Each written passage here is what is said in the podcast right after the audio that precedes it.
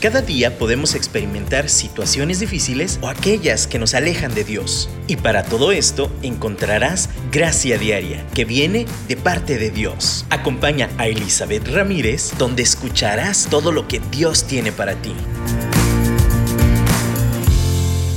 Hola, bienvenidos a un programa más de Gracia Diaria. Qué bendición estar aquí de nuevo, tener la oportunidad de platicar y continuar con estos temas tan interesantes que hemos visto últimamente sobre la relación interpersonal. Estamos platicando, hemos estado platicando sobre eh, herramientas que nos sirven tanto como la asertividad, como también el reconocer algunos patrones que no nos son muy útiles. Eh, como no medir los límites o no tener límites claros. Y algo, una de las consecuencias o una de las evidencias de estos límites faltantes en nuestras relaciones es la codependencia. Hoy vamos a hablar sobre este tema tan interesante y, créanme, yo creo que el, un gran porcentaje de las personas que van a terapia tienen que ver, que yo he podido atender por lo menos, pues, eh, tiene que ver con este tema de la codependencia. Yo misma, ya les he platicado, eh, era una situación con la cual luchaba bastante y no fue hasta que me fui, consciente de esta situación y, pude enfrentarla y manejarla que fui libre de bastantes patrones que no me daba cuenta que influían en todas las áreas de mi vida y, hasta me hacían enfermarme físicamente. Entonces, vamos a empezar a hablar sobre este tema. Y, lo primerito que me gustaría hablar es la definición. Estaba buscando una definición en, en, internet y yo ya más o menos les he explicado a mis pacientes de qué se trata, pero la codependencia y la dependencia emocional son dos cosas distintas y quiero diferenciarlas el día de hoy. Entonces, la dependencia emocional, como así suena, es que una persona depende de otra para sobrevivir, para tener sentido, para caminar, para sentirse con dirección. Eh, por consecuencia, tienden a ser de, baja autoestima. Bueno, no baja, quedamos que no sana, ¿verdad? Es mejor decir así. De una autoestima no sana, una complicación en, en la manera de cómo se relacionan con los demás, porque dependen de la otra persona para poderse relacionar aún con otros. Y y bueno, creo que queda muy claro, la dependencia emocional es como la dependencia a cualquier sustancia. Sin esa sustancia sentimos que nos morimos, como si fuera droga, como si fuera comida, como si fuera, no sé, ustedes nombren lo que quieran, pero es una adicción a esa persona, es una dependencia emocional. Ahora, la codependencia emocional es también como si fuera una dependencia a una droga, pero la droga es que la otra persona dependa de ti. Y ahí es donde está chistoso. O sea, la dependencia emocional depende directamente de la persona. La codependencia es yo dependo de que la otra persona dependa de mí. Y no nada más la persona, ¿eh? Podemos ser codependientes de grupos de personas, de situaciones, de que nos hagan sentir necesitados. Eh, entonces, realmente es algo como eh, de repente complicado de cachar porque se puede camuflajear muy bien con estas actitudes amables, con, actitudes de decir, ah, es que me preocupo por ti, quiero saber dónde estás, en qué te puedo servir, y estar ahí encima todo el tiempo procurando el bien de la otra persona, sin límites. Ahí es donde entramos de nuevo con el tema de los límites. Cuando nos cuesta decir no, poner límites, tener claro eh, cuando realmente me estoy lastimando yo y, y estoy lastimando al otro, pero el fin es que quiero que dependan de mí entonces ahí tenemos un serio problema de codependencia. Tenemos de nuevo, eh, aquí la clave está que siempre para un dependiente, generalmente hay un codependiente. Hay alguien que le gusta que dependan de uno. Y la otra persona, pues claro, a quien le dan pan que llore, pues si me dices que tú quieres cuidarme, pues yo claro que aquí me engancho, ¿verdad? Y esto propicia relaciones tóxicas. Entonces, la dificultad de este tipo de problemas es que nos lleva a una relación tóxica no nada más con la pareja, sino con todas las demás, porque el mundo gira en esta única relación. Entonces hace que también tengamos relaciones incómodas por lo menos con las demás personas. Hablando un ejemplo como de relación de pareja. Tenemos al novio eh, que está sobreprotegiendo a su novia y así a dónde vas y a dónde quieres ir, yo te cuido, yo te llevo, yo te traigo, no digas, no hagas, dime, y así empieza muy amoroso, pero le empieza a subir. Y entonces la familia le dice a la chava, oye, ¿no, estás, ¿no crees que ya es demasiado? ¿No crees que se está pasando un poquito? Y ahí es donde encontramos el problema, Porque entonces en esta toxicidad, en esa dependencia que tiene la chica con el chico, le va a decir no y no se metan. Y empieza a, a tomar aún las señales de advertencia de la familia, que conoce, que sabe que la aman y todo como si fuera un atentado con romper la única fuente de felicidad que tiene. Y entonces lo que hace es romper su relación que sí tiene con su familia. Entonces, por eso les digo que realmente es una, una enfermedad, una eh, toxicidad que realmente afecta no nada más la relación en la cual te encuentras, no nada más a ti y tu sentido de valor y, tu dirección, sino también afecta todas las relaciones alrededor. Y vamos a platicar un poquito hasta del ambiente espiritual, porque como hemos platicado, somos espíritu, alma y cuerpo. Entonces, hasta el cuerpo reciente nos podemos sentir hasta con ataques de ansiedad, de pánico, hay, hay gastritis para las personas que somos aprensivas. La aprensión tiene que ver mucho, mucho con esta tendencia a la codependencia. Entonces, eh, eh, claro que nos va a hacer daño, normalmente tiende a reflejarse con enfermedades del estómago como gastritis, como la acidez, se sube muy fácilmente, eh, hasta cosas de la piel, pero bueno, ese es a veces más extraño, pero fácilmente lo podemos ver con, con situaciones de colitis y gastritis. Y obviamente no podemos descartar también la influencia que tiene en el aspecto espiritual. Y, y como ya lo hemos platicado 21 mil veces y lo seguiremos haciendo, obviamente si uno está bien en lo vertical, si estamos en esa relación con Dios, eh, tratando de crecer y todo, va a ser mucho más fácil que no nos colguemos de una persona para encontrar sentido o valor, seamos dependientes o codependientes. Pero en el momento que sin darnos cuenta ponemos o quitamos del lugar a la persona, digo a Dios, y ponemos a una persona como esa fuente de vida, de aprobación y demás, ahí es donde encontramos serios problemas. Ahí es la raíz de la codependencia también. Entonces, vamos a seguir meditando sobre esto. Yo, les invito a que reflexionemos seriamente sobre estos temas y analicemos nuestras relaciones, analicemos nuestro corazón y veamos si hemos puesto a alguien en esta posición, a alguien, a algo, eh, hasta las mascotas, ¿eh? puedes llegar a ser. Yo no estoy diciendo que la persona sea mala, ¿eh? y yo no estoy diciendo que, que la relación en sí haya empezado mal necesariamente, no. Es algo que se puede volver tóxico, pero de la misma manera en que se puede volver tóxico también se puede sanar, si es necesario. Habrá relaciones que se tienen que romper por salud, pero hay relaciones que se pueden rescatar.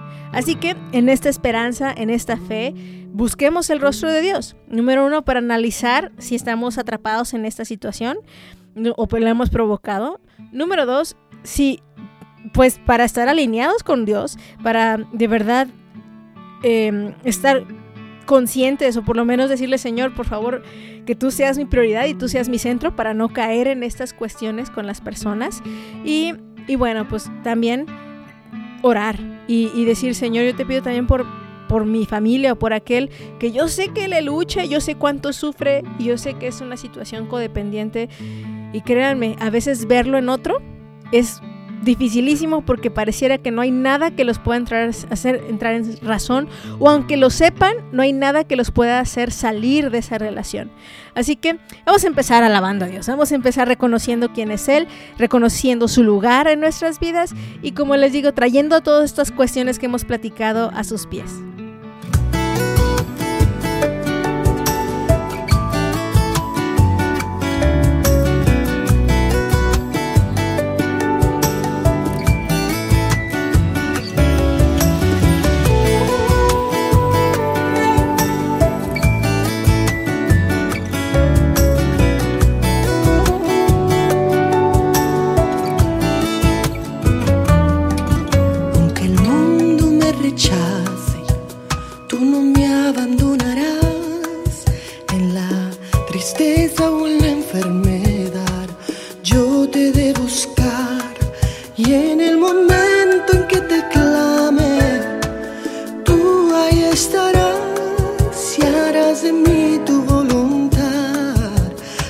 Cada minuto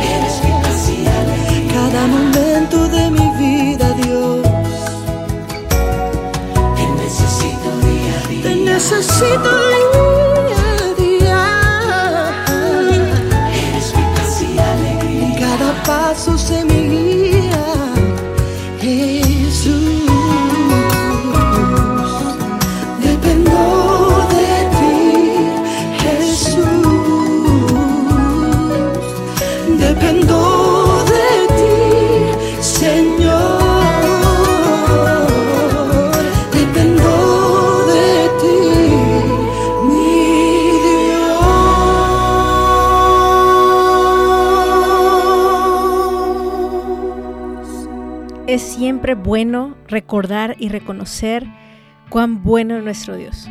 Él es digno de toda nuestra atención. Es la relación que merece todo. Y cuando realmente tenemos eso claro, créanme, todo lo demás fluye. Así que continuemos entonces con, con este tema y continuemos con algunos datos que nos pueden ayudar a seguir caminando, a seguir entendiendo esta situación y poder ser libres, poder enfrentarlo con la gracia que Dios ha provisto. Así que primero vamos a ver algunos síntomas, algunas evidencias de que estamos o vemos una relación codependiente, ya sea de nuestra parte, una relación dependiente también, si somos esa parte de la ecuación. Y bueno, una de las cosas que es como muy notable es estar siempre preocupado por complacer a los demás y sacrificarse por las necesidades de otros.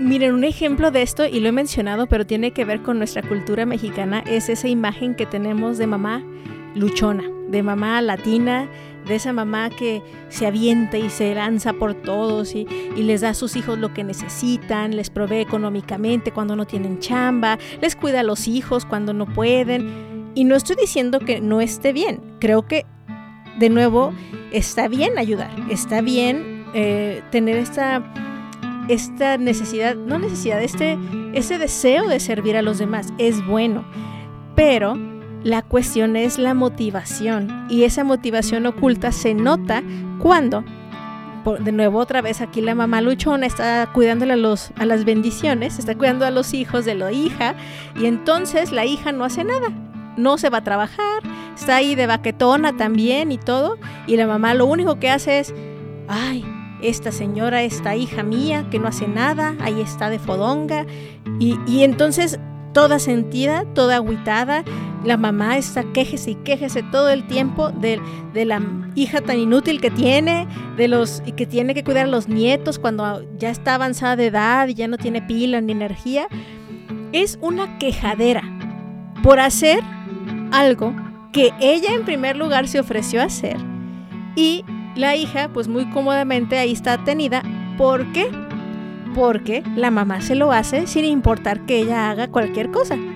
Porque la mamá está dispuesta, sin decirlo y sin saberlo, aunque, aunque la hija esté de baquetona, o sea, esté ahí de, sin hacer nada, aunque no sea comedida, aunque no haya aprendido su lección, ella eh, está ahí confiada de que su mamá de todos modos, como, como ya sabe cómo es, de todos modos va a seguir cuidando a los nietos, va a seguir haciendo todo.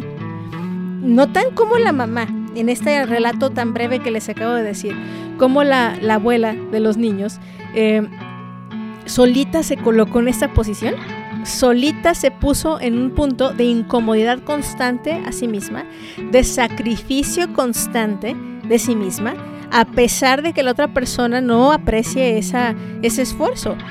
Pero no se quita, no se mueve, no puedes decir no. No es que los niños, no, es que todos por los niños. Notan un poquito aquí, notan el ejemplo, un poquito el patrón de enfermedad. No es su responsabilidad directa como abuela. Y no él está ayudando realmente a su hija, porque no la está haciendo responsable. Entonces, una persona codependiente, en su afán de no ser, eh, no verse como la mala del cuento, en, no verse como, ay, la, la mala, la que egoísta, tiene que ser la abnegada, tiene que ser la preocupada en complacer y cubrir las necesidades de todos. Ese es su interés. Porque si realmente el interés fuera ayudar, ayudaría mucho más haciendo responsable a su hija de lo que tiene que hacer. Aún que vea consecuencias eh, inmediatas difíciles. Ese es como un ejemplo que a mí se me hace clarísimo y yo sé que es complicadísimo, solamente es un ejemplo, yo sé que hay muchos matices, pero el ejemplo lo puse solo para entender una cosa, la motivación escondida detrás de ese servicio. ¿Y cómo noté la motivación escondida? Por la quejadera. Cuando uno sirve, cuando uno da, de verdad porque quiero hacerlo, uno no se queja. O sea, sí nos podemos frustrar, pero también de la misma manera que dije sí, también te puedo decir después que no. Pero la cuestión de estarse continuamente quejándose por algo y después cobrarlo, pero seguir haciéndolo a pesar de que ya sabemos que no es lo mejor, eso es una señal de codependencia. La siguiente cosa es que no son libres, o no, bueno, yo era así a veces, para expresar lo que se siente porque realmente tenemos miedo a ser juzgados o no ser aceptados. Entonces, calladita me veo más bonita. No digo lo que pienso, no opino, esa es otra manera el ejemplo que les dije, pues fue una mamá que está queje y queje, ¿no? Pero también hay quien está calladita y de madre abnegada que no dice nada ni pío y de todos modos también es una señal de codependencia cuando la motivación es no digo nada para que no piensen mal. No digo nada para que no me rechacen. O sea, de nuevo es esa necesidad de cubrir. Me cubro a mí misma porque pienso que estoy cubriendo a los demás. Eso realmente hasta hace que nos autoengañemos y pensamos que lo estamos haciendo bien, que estamos siendo sacrificiales, que aún que estamos siguiendo el ejemplo de Jesús, pero no, realmente es lo opuesto. Eh, otro ejemplo, pues obviamente otro síntoma que ya hemos platicado es la baja autoestima, es buscar esta aprobación constante de los demás y sin esa aprobación, entonces mi autoestima va a estar bastante enferma. De hecho, eh, la única como fuente de aprobación o la fuente que alimenta mi autoestima no es ni lo que dice Dios, ni cómo yo me veo a mí misma, sino lo que dicen los demás. Y eso es muy peligroso.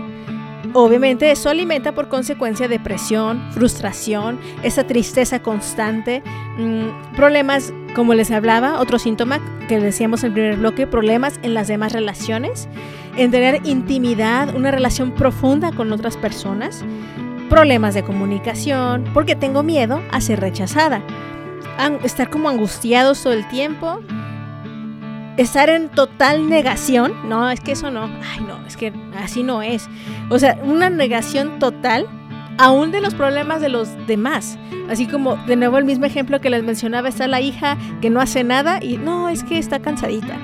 No, es que yo entiendo, es duro ser madre. Ese es otro extremo. Justificamos los problemas de los demás para entonces ser los salvadores de la humanidad.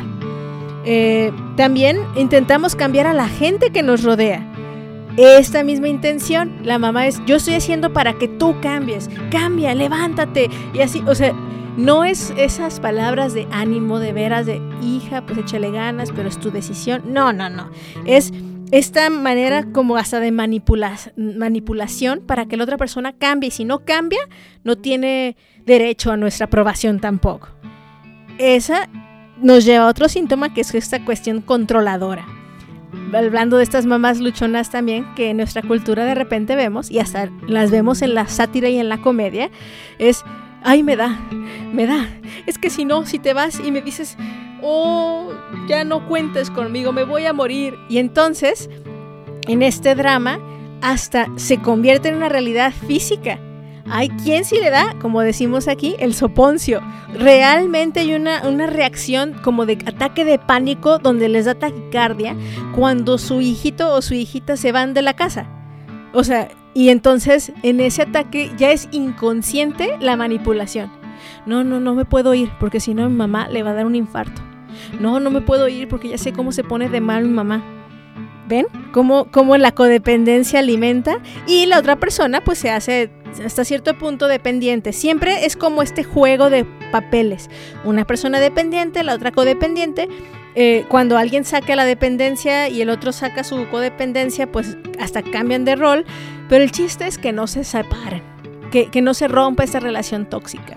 Y eso pues es muy, muy, muy complicado. Y, bueno, ah, puede haber muchísimas cosas más. Como les decía, no establecer límites. Eh, en esta cuestión todo se malentiende, todo lo pensamos que es como una buena motivación.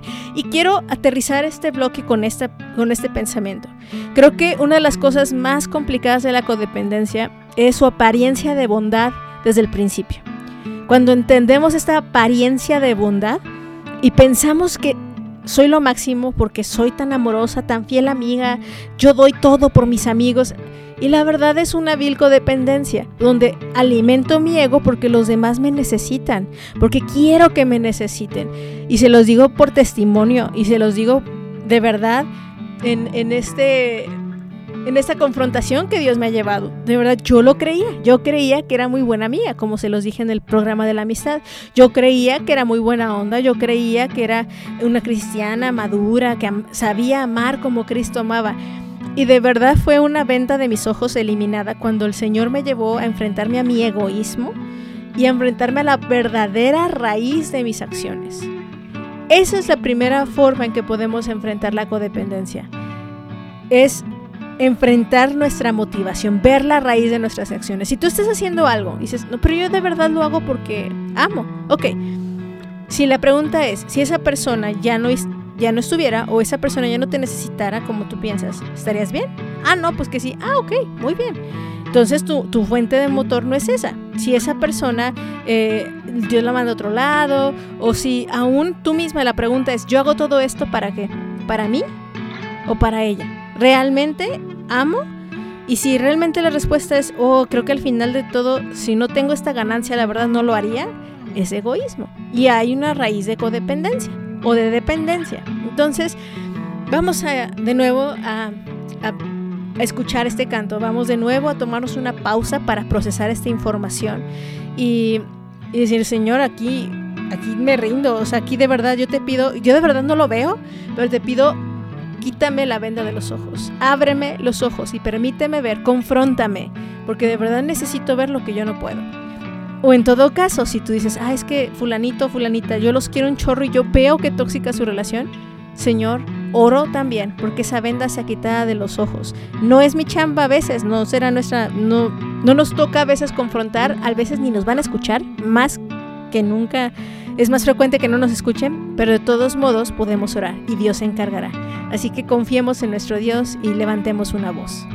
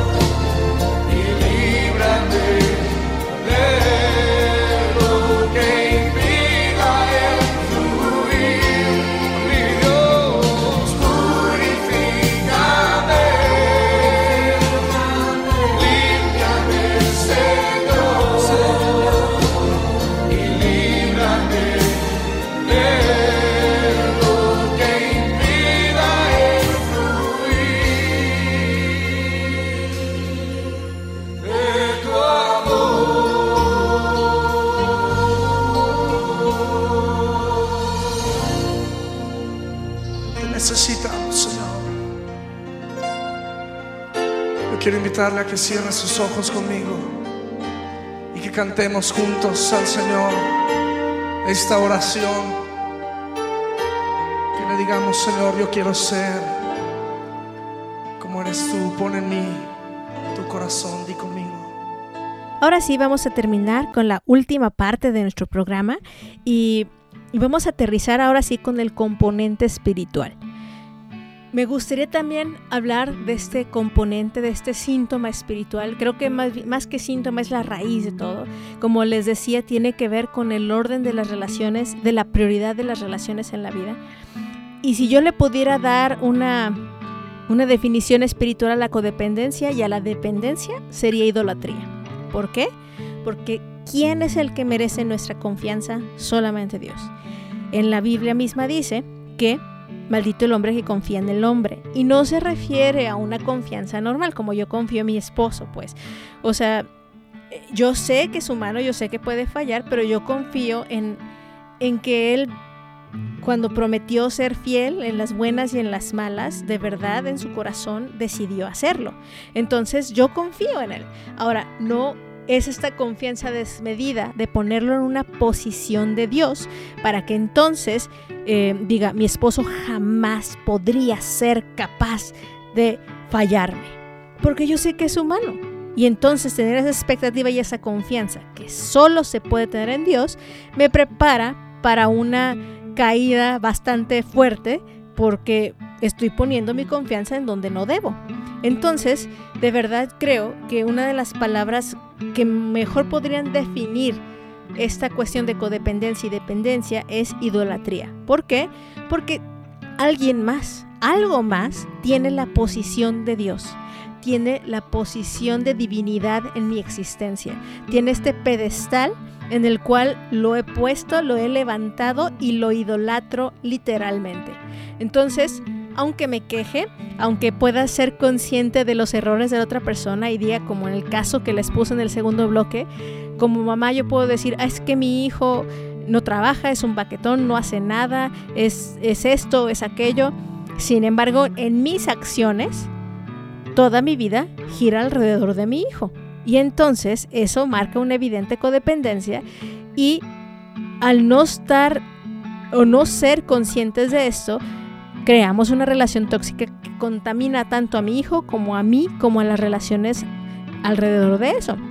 Entonces tenemos esta, este ejemplo de maternidad y, e hijo, pero también tenemos relaciones de pareja, como ya hemos platicado, donde es muy evidente que hay un abuso psicológico, hay un abuso emocional, hay un abuso en tantos niveles y sin embargo la pareja dice, no, es que no me puedo ir, es que ¿qué va a hacer de mí? No, es que ya me dijo que se va a matar si me voy.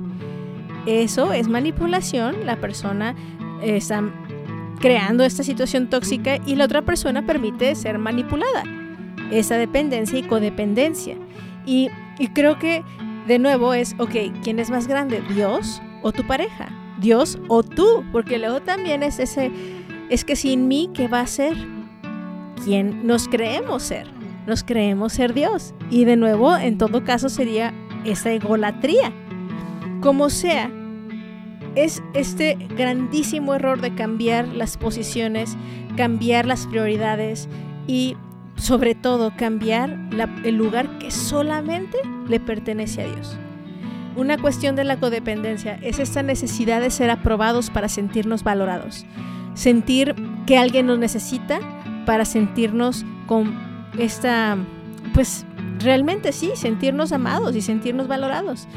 Y cuando no tenemos eso, entonces es como una caída libre, es cuando nos deprimimos y es ese como de repente ese empujón de adrenalina donde en el momento que nos aplauden o alguien dice, ¿sabes qué? Sin ti no lo hubiera podido hacer. Te sientes todo aplaudido, te sientes amado, te sientes en la cumbre de la montaña, pero al día siguiente si esa misma persona te rechaza, todo se te cae. Tu casa de cartas se cae, se desmorona totalmente.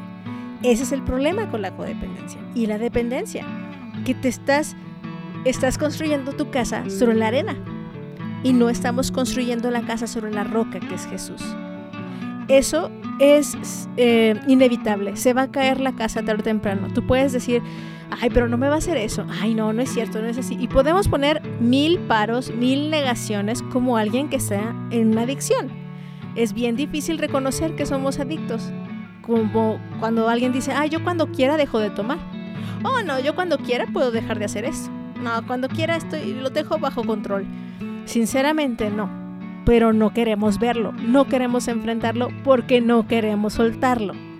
Entonces, necesitamos poner a Dios en su lugar y decir, y primeramente en el aspecto espiritual arrepentirnos y decir, Señor, perdóname por mi idolatría.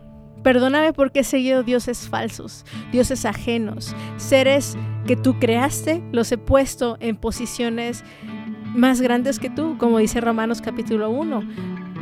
Eh, seres creados, hasta animales, figuras creadas hasta por los mismos humanos, se han convertido en nuestras fuentes de seguridad cuando el único, el único y verdadero Dios, el que merece ser nuestra fuente de seguridad, es Él. Y, y, realmente nos exponemos a hacer estos jarritos sin fondo, estos barriles sin fondo en los cuales nunca nos llenamos. Cuando estamos en una relación dependiente y codependiente, jamás será suficiente. Un día me voy a sentir bien, pero, pero nunca me va a llenar, porque solo nos podemos llenar de la presencia de Dios. Hay una frase que siempre me ha gustado y me ha gustado, lo he oído en canciones y en poemas, y, y dice, todos tenemos un, un hueco en el corazón, un hueco en el alma con la forma de Dios, y solo Dios la puede llenar. Y creo que hemos intentado como seres humanos constantemente llenar ese hueco con cosas, con sustancias, con materiales, con, y, en este caso, como ya hablamos, con personas. Necesitamos regresar a Dios. Necesitamos regresar a Él y que Él sea nuestro único Dios. Que Él sea nuestra razón de vivir, que Él sea nuestra razón de existir. Y eso nos va a dar un amor verdadero, un amor real por aquellas personas que nos rodean. A lo mejor sí tendremos que sacrificar cosas, a lo mejor sí tendremos y tenemos que servirnos unos a otros, es parte de nuestro llamado, pero les puedo decir que la motivación será otra.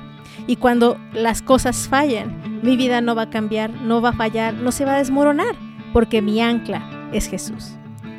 Les doy un abrazo, les mando un abrazo y de veras oro que podamos caminar en esta libertad de amar como se debe, de amar como Cristo nos ama, porque Él es nuestro centro, Él es nuestro todo. y podamos ser libres de estas ataduras de codependencias y relaciones enfermas. Ahora, yo estoy consciente que le estoy diciendo esto en un programa de, no sé, 30 minutos hablados y más música y todo, pero yo sé que es un reto. Yo sé que eh, algunos necesitarán un proceso más desmenuzado, un proceso psicoterapéutico, algunos a lo mejor van a consejería. el, primer, el primer paso a lo mejor es cortar con esa fuente de, de obsesión o esa fuente de toxicidad y es como las drogas. Tenemos que entrar hasta en síndrome de abstinencia y bueno, ya platicaremos de eso un poquito más. Pero yo sé que el primer paso es reconocerlo. Y hoy yo oro porque podamos verlo como lo hablábamos hace rato y que empecemos a trabajar en poner a Dios en ese lugar que solo le corresponde a Él. Eh, muchas bendiciones. Les invito que si quieren escuchar programas anteriores, revisen los podcasts, tanto en la aplicación de Dun Radio o en la página web, o también en el Spotify. Búsquenos como Gracia Diaria. Muchas gracias por estar aquí. Les mando un abrazo y muchas bendiciones.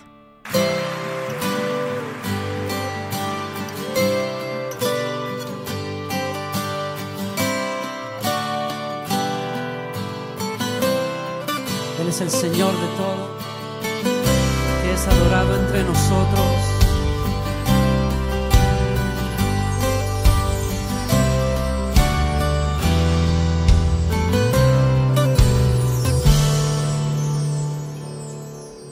El centro de todo eres Jesús.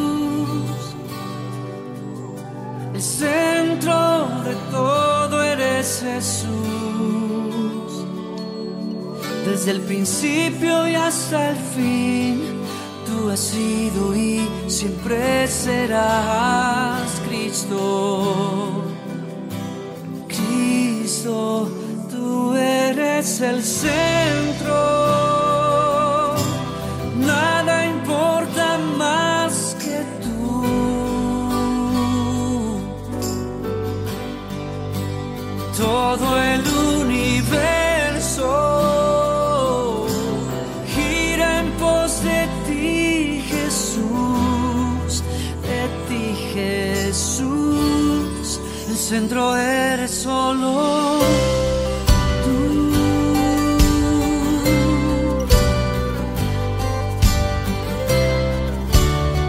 Confiésalo con nosotros, el centro de mi vida. El centro de mi vida es Jesús. El centro de mi vida es Jesús desde el principio y hasta el fin. Tú has sido y siempre serás Cristo. Cristo, tú eres el centro.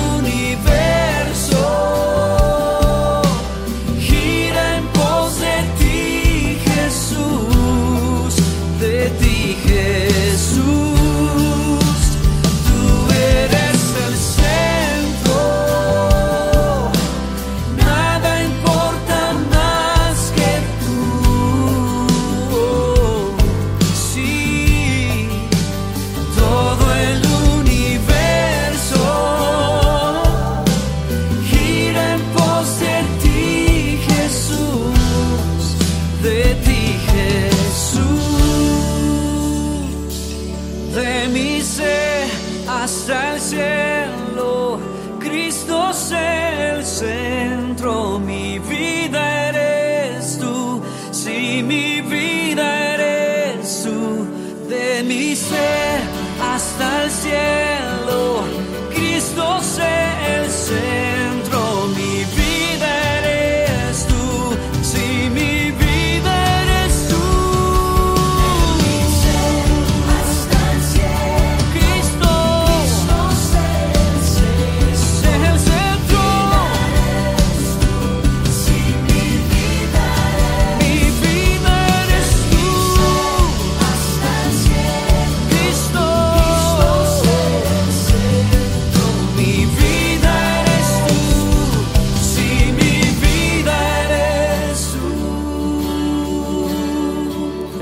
Manos.